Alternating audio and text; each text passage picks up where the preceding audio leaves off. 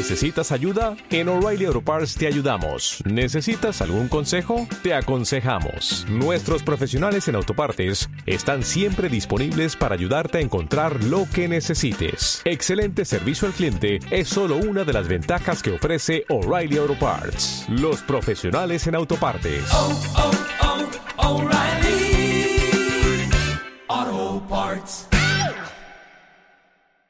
¿Qué pasa, gallinicas mías? Aquí vuestro reportero más dicharachero. Perdón. es que cada vez que me acuerdo del enano matemático francés, pegando botes. ¡We are under attack! ¡We are attack! A grito pelado.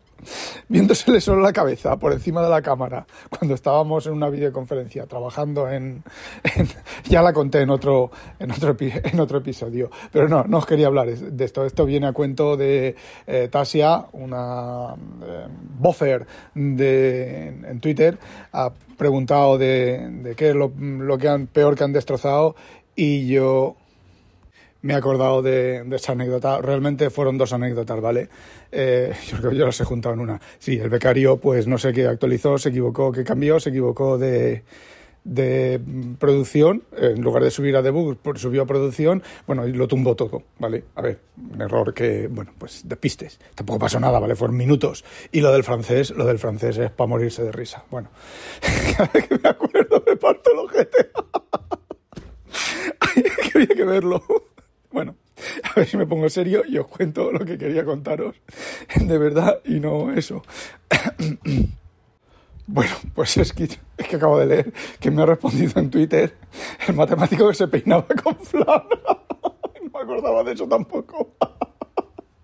Ay, ay, ay, ay, perdona. A ver, bueno, pues os voy a hablar del mega resumen de Julio César Fernández de Apple Coding Academy que sobre la última keynote, sobre la keynote del Mac Pro, y ha comentado algunas cosas que no quería hablar yo del monitor, ¿vale? Eh, pero voy a hablar un poquito porque a ver, yo el monitor lo he defendido, lo que pasa es que es un tema que no me, no me atrae mucho mirar las cosas y demás. Yo, si necesito un monitor, pues cojo voy y compro un monitor, ¿vale? Ya os comenté en el episodio anterior que realmente hace muchos años ya que no necesito, bueno, muchos años. Cuando vine a trabajar aquí, mi jefe me dijo, ¿qué te parece este monitor para mí? Y le dije, pues quiero cuatro. Estaba a ver, eran monitores 4K de 28 pulgadas, creo que son, sí, de 28 pulgadas, 4K y en aquella época valían 400 euros cuando el monitor más barato de 4K en aquella época pues estaba bastante, bastante por encima, valía cerca los, los 1000 euros. Y el los monitores estos tengo, yo compré cuatro, o sea, compré cuatro. Yo compré dos míos personalmente, ¿vale? Y otros dos para la empresa, para mis cosas, y tienen, bueno, pues tienen USB, USB 3.1, tienen justo recién salido, estaba el USB, y bueno, tiene un montón de USB para conectar, y un montón de entradas, y un montón de de ChipWise, tiene OSD, esto que se pone una, puedes poner dos entradas, mezclar dos entradas y ponerlas una en pequeñita o en pantalla dividida, bueno, tiene muchas cosas que ahora en principio son casi normales en un monitor, pero cuando yo los compré pues tampoco no eran, no eran muy normales. Entonces, pues bueno, no suelo yo preocuparme mucho por los monitores, pero una de las cosas que sí que había defendido yo ya yo antes y que me lo ha dejado claro este, este hombre es que el monitor lo vale. ¿Por qué? Porque es 5K, los monitores 5K son mucho más caros y los 5K que hay suelen ser de 34 pulgadas, con lo cual la ventaja que tienes de nitidez del 5K respecto a un 4K eh, que lo pierdes, creo que lo pierdes, yo nunca he visto uno de 30 y pico pulgadas, no sé yo qué, qué podría hacer yo con un monitor de 30 y pico pulgadas si ya con los de 28 se me pierde el, ratón, el ratón a veces y no sé dónde está el ratón y dónde estoy yo y solo tengo dos, así que no sé. Bueno. Eh, Pero tú imagínate que te compras un monitor de 5K, te compras una webcam, te compras un juego de altavoces relativamente bueno y te compras y que ese monitor tenga un montón de puertos y que ese monitor le puedas hablar y con el hola Pepa y todo ese tipo de cosas. Pues em, suman ese dinero, ¿vale? O casi suma ese dinero. Ahora, si te vas al 4K, al 4K mm, un pelín más pequeños, eh, no, ¿vale? mm, es muchísimo más barato todo eso, ¿vale? Entonces, bueno, pues eh, ya decides tú. De todas maneras, también es cierto que eh, con un solo cable lo tienes todo en el monitor. Del monitor al Mac Studio, un solo cable y lo tienes todo. No necesitas el cable de la webcam, el, cable de audio o los cables de audio, si son con woofer y cosas de esas, eh, ¿vale? Lo llevas todo en un solo cable. Bueno, son ventajas y tal. A mí es un monitor que no me interesa para nada para absolutamente nada, pero bueno, está ahí y yo creo que el precio del monitor es lo que es, es lo que vale, ¿vale? No está, el precio no está incrementado en Apple de decir eh, no sé qué de unicornio. Lo que sí que está incrementado el precio es el stand con regulación de altura, que creo que son 400 euros más. Eh, a ver, en cierta medida es razonable porque mm, no se van a vender muchos, entonces pues la producción va a ser menor, tienen que reprogramar la cadena de producción para meter esos monitores, pero a lo mejor lo que podían haber hecho era haber hecho todos los monitores con esa regulación de altura y olvidarse de la peana clásica sin regulación de altura que mm, por lo que comenta Julio César parece ser que es el monitor es idéntico a los de a los del Mac a los del iMac los del iMac nuevos planos eh, lo único que más grande vale bueno pues eso también estoy con lo del cable 120 eh, y pico euros el cable, pues sí, los vale, ¿vale? Lo más seguro es que los valga ese cable. Ese cable con, como él comenta, con subidas y bajadas múltiples, con interferencias y demás. Eh, a ver, nosotros tenemos un sistema, ¿vale? Que se comunica con hasta 256 máquinas por dos hilos dos hilos diferenciales. No da igual que le metas que un equipo, cojas un equipo y le pongas la toma de tierra a 5000 voltios y el, bueno, a lo mejor 5000 no, porque la, la, la eh, isolación, la separación eléctrica del componente que hace la comunicación, pues no es tanta, ¿vale? Pero tú imagínate que tienes, yo qué sé, eh, pasa, ¿eh? Pasa, pasa, pasa. Hay 100 voltios de diferencia entre una planta y otra de un edificio por temas de instalación, por temas de largura de cables, por temas de diferentes tomas de tierra y, y bueno, pues se dan a veces y hay que tirar un cable una masa, ¿vale? De, un, de una planta a la otra para juntar las dos masas de todas las fuentes de alimentación de todos los equipos eh, para que funcionen los equipos, bueno, pues con este tipo de cosas, pues eh, no, con este tipo de comunicación no suele ocurrir, aunque las fuentes de alimentación modernas, las conmutadas, ya están aisladas. Es decir, por eso llevan muchos dispositivos, llevan eh, los dos cuadraditos, un cuadradito dentro de otro en la placa de características, eso quiere decir que la fuente de alimentación está aislada, eso quiere decir que si tú es un secador de pelo, lo dejas caer en el agua, no te va a pasar nada, no te vas a electrocutar, porque está separada, ¿vale? o en principio no te va a pasar nada, porque luego un circulito dentro de otro lo puede pintar cualquiera. Bueno, volvemos al tema, pero lo que yo quería hablaros de verdad hoy es el tema del Mac Studio, la versión Pro Max eh, Ultra, Non Plus Ultra Mega Fashion. Fijaos, fijaos una cosa, en principio, que se llama Mac Studio, no Mac Studio Pro.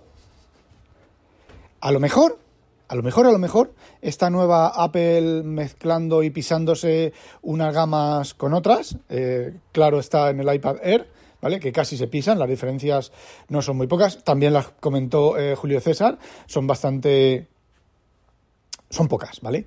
Son, digamos que el 99% de la gente se queda con un Air y le sobra un Air de los nuevos, ¿vale? De los que han salido ahora. Respecto al, al Pro. A mí me sobraría con un Air. De hecho, muy posiblemente que cuando cambie estos iPad, los iPad que tengo, cabrones, compradme el iPad de 12,9 pulgadas. Cabrones, que soy unos cabrones, un gigabyte, un terabyte de disco dentro. Un terabyte tiene dentro esa máquina. Y, y es el anterior, creo que es el anterior al de microLED este. Bueno, pues iba diciendo lo del Pro, ¿vale? Que no lleva la palabra Pro, aunque es pro, es prosumer, que es una de las cosas que ha contado Julio César Fernández en conjunción con el otro chaval de la Mechanizer, Americanizer o como llame el puñetero, no sé cómo se llama el chaval, los dos controlan un montón, los dos saben un montón, y resulta que, parafraseando a un... iba a decir fantasma, sí, un fantasma, parafraseando un fantasma, eh, Apple en, se engaña ens enganya molt. ¿eh? Nos engaña mucho Apple, porque el Mac Studio con el Non Plus Ultra de la muerte, eso no es Pro. Han estado contando una serie de cosas que yo desconocía. A ver, conocía, yo hace muchos, muchos, muchos, muchos, pero muchos, muchos, muchos, muchos años, pirateé un sistema de producción de televisión, ¿vale? Eh, sí, lo pirateé, ¿vale? Iba con mochilas y con no sé qué, me lo dejaron y lo pirateé. Y ya iba sin mochilas y encima más rápido. Bueno, eh, Recuerdo que en aquella época pues, los PCs llevaban unas placas súper caras que valían un montón de dinero y yo decía, ¿y esto por qué vale un montón de dinero? Me decían, porque lo, lo cobran, ¿vale? No sé si lo vale o no, pero lo cobran.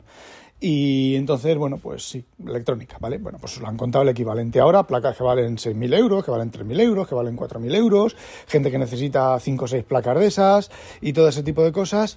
Y entonces, y entonces aquí es donde viene eh, lo de que Apple nos engaña, u os engaña, os engaña, a mí ya no me engaña. Y eso no quiere decir que eventualmente me compre un Mac Studio, pero el pequeño, ¿vale? El grande sí que no tiene sentido por lo que os voy a contar ahora. Eh, es que es diferente si lo compras sabiendo lo que compras, es diferente a comprarlo porque es pro. Es pro de la muerte, es pro de la muerte, muerte, muerte. Entonces, bueno, pues... Eh, a ver, el pro, digo, perdón, perdón, ya me he otra vez. El Mac Studio es un gran producto, pero no es profesional, es prosumer. Posiblemente por eso lo han quitado el pro, porque, por ejemplo, el MacBook Pro, los MacBook Pro sí que son profesionales, porque es lo máximo que hay en portátiles. En rendimiento, en un montón de cosas, ¿vale? Pero este no es lo máximo que hay en Pro. Por eso el chaval, cuando cierra el, la parte del Mac, del Mac Studio, dice, y luego está el Mac Pro, pero eso ya es otra historia, ya lo contaremos en otro momento. ¿Por qué? Es muy sencillo. Cuando en la presentación dijeron que el Max de que el M1 Max hacía, em, no, Ultra, perdón, que el M1 Ultra hacía no sé cuántos eh, canales a la vez, 128 no sé cuántos, 96 de no sé qué de piticos de boina y de zurraspas calandráticas, todo eso eh, sí, lo hace, ¿vale? Pero resulta, resulta que esas cosas hay que hacerlas con dispositivos conectados, con canales conectados, canales directos. Entonces parece ser, parece ser que el Ultra Non Plus Ultra con el pollo incluido solo tiene cuatro canales, es decir, los cuatro puertos Thunderbolt, Thunderbolt, ¿vale? Incluso esos cuatro puertos Thunderbolt, la velocidad máxima de 40 banda pasante, que es diferente a velocidad real, la banda pasante de 40 gigabits o giga, gigabits por segundo, eh, no es ni el 10% ni el 20% de la transferencia de datos de, una, de unas placas de estas profesionales, de audio, de vídeo, de cámaras, de pitico de buena. Creo que estuve hablando de placas que soportan 256 voces simultáneas, con integración simultánea de las voces, mezcla de las voces, eh, con también, eh, ¿cómo se dice? Mm, de esto del surround, este del, del nuevo 3D, del movimiento 3D y todo eso, ¿cómo se llama? Del Dolby, no sé, Dolby, Dolby Atmos y no sé qué y no sé cuántos. Y eh, pone números, ¿vale? A 40, a, con 40, ¿40 qué? Ay, 40k. Joder. Bueno, con sin pérdida de audio, pues como estreo digital sin pérdida de audio o con casi sin pérdida de audio, que son 40, no me acuerdo, ¿vale? 40 megahercios creo que es, pues suma y no suma, ¿vale? Por los Thunderbolt esos no entra nada. Entonces, eh, incluso habla de, de, cámaras que directamente escriben en discos duros, en blog, no discos duros, no te compras una cajita con un disco duro, no, no, no, sino sistemas RAID de, pues de muchos discos duros escribiendo todos a la vez para soportar la tasa de transferencia de vídeo y de audio de los de la grabación, ¿vale? En RAID. Entonces luego eso vas, lo conectas a tu, a tu equipo de, desarrollo, de transformación de, vídeo y bueno, pues tiene que leerlo. Pero es que resulta que, como él comentó, eh, un, S, un M2 SS, un M2 eh, 4, un M2, joder, un M2 PCIe 4, ¿vale? La tasa de transferencia por Thunderbolt, eh, medio disco. La tasa de transferencia de medio disco, con lo cual los Thunderbolt son cuellos de botella para ese tipo de cosas. Entonces, el Mac Studio es, no es ni siquiera prosumer. Bueno, sí, es prosumer, ¿vale? Pero no es pro de verdad. Entonces, parece ser, parece ser que el Mac Pro, con el Afterburner y, y todo ese tipo de cosas que contaron que se nos caía la babita al suelo, ¿vale? Ese Mac Pro sí que tiene abiertos acceso a los buses PCIe con conexión directa a, las, a, los, a los cores y demás, y eso es lo que hace falta a nivel Pro y eso es lo que no tiene el Mac Studio. Entonces, eh, no os hagáis, eh, no os engañéis que el Mac Studio es Pro. El Mac Studio no es Pro, es prosumer. A ver, y no es nada malo, pero si te vas a gastar 5.000 euros en un Mac Pro eh, Ultra, Non Plus Ultra sin pollo frito, no pienses, no pienses que es un equipo Pro. Es un equipo casi, casi para para lucirte. Porque os vuelvo a decir una cosa, el micro que lleva el barato, el Max, ¿vale? Bueno, le sobra, le sobra para las cosas que hacemos, fijaos. Yo os voy a contar, y esto ya es experiencia mía, esto no es parafraseando lo que ellos han contado, que de eso pues saben un carro y no... En principio, vamos, en principio no, estoy completamente seguro de que no te están engañando, te están contando las cosas como son como realmente son en el mundo profesional, porque el otro chaval del Americanizer creo que es un profesional de todo este tipo de cosas, y con profesional no me refiero a un tío que va grabando bodas y bauticios, ¿vale? Me refiero, parece ser que es un tío que hace, pues, cosas para la tele y cosas de esas, ¿vale? No lo conozco, no lo sé, no lo tengo claro. Sí que sé que Julio César Fernández hace anuncios y se dedica de vez en cuando, pues, a nivel semiprofesional. Él se dedica a semiprofesional y ya comenta que el Mac Studio, pues, no no termina de convencerle para sus cosas, así que imaginaos, pues no sé, una televisión, unos estudios de cine, todo ese tipo de cosas que, bueno, pues requieren, requieren otra cosa, que sí que tiene el Mac Pro actual, que esa es otra, ¿vale? No os confundáis tampoco con el Silicon, lo que hace el Silicon y lo que hace una Nvidia, una Nvidia, ¿eh? y lo que hace pues un Xeon con, con algunas cosas, ¿vale? los M1 están bien para el prosumer, para el consumer y el prosumer, incluso el ultra, incluso el, o sea, el max y el ultra, ¿vale? Están, eh, están muy bien, pero para el pro no valen, ¿vale? Para el pro no valen porque carecen de, de, algunas cosas, ¿vale? Que sí que tienen, por ejemplo, eh, los Intel. Bueno, pues como decía, para los pro y lo que os iba a contar yo.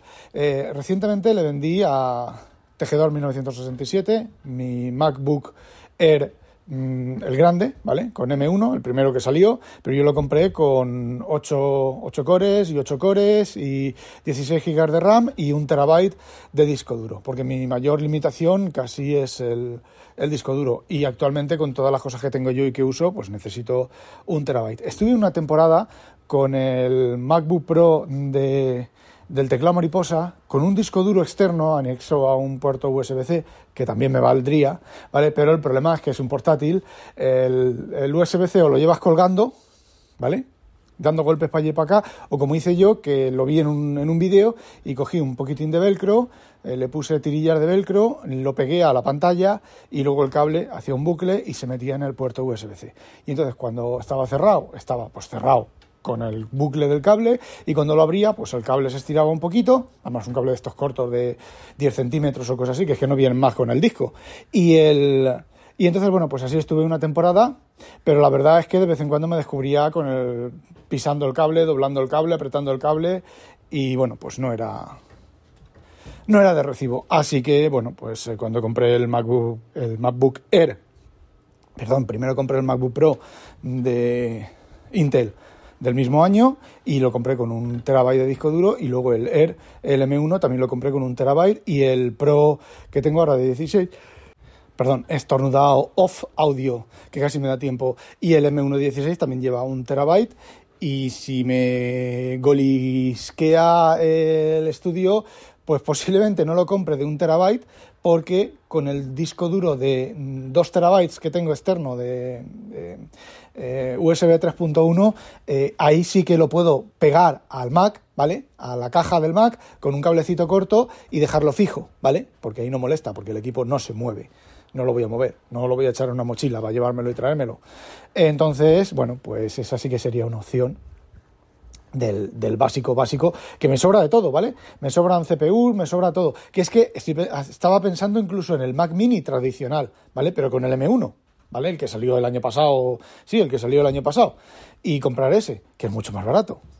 Porque yo lo que no necesito es eh, velocidad de codificación y decodificación y esas cosas de vídeo. Yo lo que necesito pues es espacio de disco y las cosas que hago yo con, pues bueno, de escribir y de documentación y de cosas de esas, ¿vale? Y no hace falta un gran equipo para eso, que es lo que os iba a decir, que me he ido por los cerros de Úbeda otra vez. Y es que yo cuando compré el M1 eh, el MacBook Air M1, pues sí, la diferencia de rendimiento entre el MacBook Pro Intel del mismo año aproximadamente de las cosas que yo hago era el doble. Pero, por ejemplo, eh, hacer OCR, el M1 era bastante más lento, minutos más lento que el, que el Intel. Porque el, el, OCR, el programa de OCR, el Avi Reader, pues eh, es, Intel eh, y no utiliza las librerías nativas del, del, del, M1, con lo cual el M1 en fuerza bruta, bruta de verdad, pues bruta del microprocesador, no bruta de los, de los elementos que lo rodean, pues es bastante inferior a, cualquier, casi cualquier Intel, porque el, que tengo yo es un i5, ¿vale? De décima generación, creo que es. Entonces, el M1 sí es un gran micro, ¿vale? Pero no es un micro. Según para qué cosa es un gran micro, una gran pastilla, un gran silicio, pero para según qué otras no lo es, ¿vale? Entonces sí que funciona el Devon Think, que es la cosa que más carga tiene, que más le pongo carga que le, pongo yo, que hay veces que tiene que usa 48 gigas de RAM cuando el equipo tiene 16 y bueno, pues eh, funciona aproximadamente el doble de rápido. Pero, pero, pero, pero del M1 al M1 Pro, que es el de 16 bits, que la memoria es mucho más rápida, la memoria la, y el disco duro es casi el doble de rápido, eh, ya no es el doble de velocidad, es, mm, digamos que es, no sé, mm, un tercio más rápido, por, para entendernos, ¿vale? No cronometrado, medido exactamente con las mismas bases de datos y las mismas cosas, pero vamos, si una búsqueda en el MacBook Pro de Intel me tardaba 10 segundos, en el M1 Air me tardaba 5 eh, segundos y en el ahora en el, en el Pro de 16 pulgadas pues me tarda 10 eh, segundos, 5 segundos, pues me tarda 3 segundos y medio, ¿vale? Se nota la diferencia, pero tampoco es para echar cohetes ni, ni nada. Bueno, sí que lo es, ¿vale? Porque si entonces si la búsqueda sería, eh, por ejemplo, 10 minutos, a 5 minutos, a 3 minutos y medio, ¿vale? en lugar de ser segundos. Pero eh, no es espectacular el cambio. Bueno, pues del M1 Pro al M1 Max eh, tampoco va a haber mucho cambio, porque el M1 Pro es el M1 Max, a ver, Pro Max, ay, ya no me acuerdo. Bueno, del M1 Max Pro, del M1 Pro al M1 Max que, será, que, es, el siguiente para entendernos. Pro, Max, Ultra. No recuerdo ahora si la, la, esto, el escalado es así. Bueno, pues del Pro al Max, eh, digamos que el Pro es un Max, quiero y no puedo del Max. Es decir, son de las obleas, los Max que no cumplen como Max y entonces los ponen como Pro. Que eso yo recuerdo una época en que tú te comprabas, por ejemplo, un 486 de un 386 de Intel o te comprabas un 386, no, no recuerdo qué gama era los, sí, los Core, creo que eran los Core. Te comprabas un Core i3 y las placas que lo permitían le decías a la BIOS, le decías es un Core i5 y funcionaba como un Core i5 y te lo reconocía como un Core i5. A lo mejor no daba el rendimiento de un i5, pero mm, funcionaba mm, casi, casi, casi igual, ¿vale? Eh, ¿Por qué? Porque es eso, un descarter de las, de las obleas. Entonces, a lo mejor, a lo mejor, a lo mejor, un M1 Pro se puede hacer funcionar casi como un M1 Max haciendo overclocking. Eh, no se puede hacer porque está, esto estará súper limitado por hardware. De hecho, Intel, Intel, cuando le descubrieron aquello, lo que hizo fue, pues simplemente eh, por hardware, patillas soldadas. ¿Vale? Tú eres un, i3 por patillas soldadas. Si bueno, si eres capaz de levantar el micro, de soltar las patillas y volverlo a poner, o de soltar las patillas, o la configuración de la placa base, o de. No, de la placa base no, del micro, porque estará, estará dentro del, micro, Pues eh, sí, ¿vale? Si eres capaz de hacer eso, pues sí, conviertes un i3 en un i5. De hecho, se ha sabido que ha habido muchas veces que Intel ha vendido las gamas superiores como inferiores porque no la producción no le producía suficientes inferiores y la gente compraba inferiores, que es algo que también le puede pasar a Apple. Y en el, en el momento del montaje pues tendrá algún jumper, alguna posición dentro del, chip o en estas cositas, estas cositas que van fuera del chip, que vosotros habéis visto algunos Intel que llevan la pastilla y luego llevan un lateral, lleva como una especie de rugosidades, especie, son resistencias o son componentes que van fuera del encapsulado y a lo mejor son los componentes que marcan qué es el equipo, qué lo define como equipo. Entonces Intel hace todo el montaje, lo encapsula y entonces lo coge y lo pone en los sistemas de test y dice, vale, pues tú eres un i3 porque no llegas a más de i3. Vale, pum, le pone los jumper para que sea un i3 o las resistencias adecuadas para que sea eh, un i3. Y me imagino también que configuraciones de eh, tolerancias y entonces esas resistencias lo que hacen será ajustar las tolerancias, resistencias o condensadores o lo que sea. ¿Vale? Tolerancias de componentes, de que a lo mejor el, el equipo pues no funciona a 1,36 voltios y funciona a 1,34 voltios, pues en lugar de la resistencia de ser 0,3 ohmios, pues ahí pones una resistencia de 0,2 ohmios, menos resistencia, entra un poquitín más de tensión, cae menos la tensión en esa resistencia y es suficiente para que el micro funcione. Cosas así, no lo sé, tienen que ser cosas de esas, no lo sé, ¿vale? Ni me he preocupado de mirarlo, ni de documentarme, ni de nada. Pero bueno, madre mía, 26 minutos. Pero a lo que, a lo que os iba contando, que ya se me dio santo al cielo. Mierda, pues me queda lo más importante, pues os lo cuento, da igual. Bueno, pues volviendo al tema del Ultra, ¿vale? El Ultra, no, mira, lo del Ultra, lo del Ultra os lo voy a contar en ingeniería inversa de una manzana. Y así os lo cuento bien contado y técnicamente. Aquí simplemente os cuento que el Ultra no es lo que te han contado. ¿Vale? es otra cosa. Y bueno, pues os contaré qué es el Ultra. Bueno, ya si me habéis escuchado el último WinTablet en el que hablamos de la Keynote, ya sabéis por dónde van los tiros. Bueno, chicos, no olvidéis, sospechosos, habitualizaros, que no os la pique un pollo belga o la penny a demonio.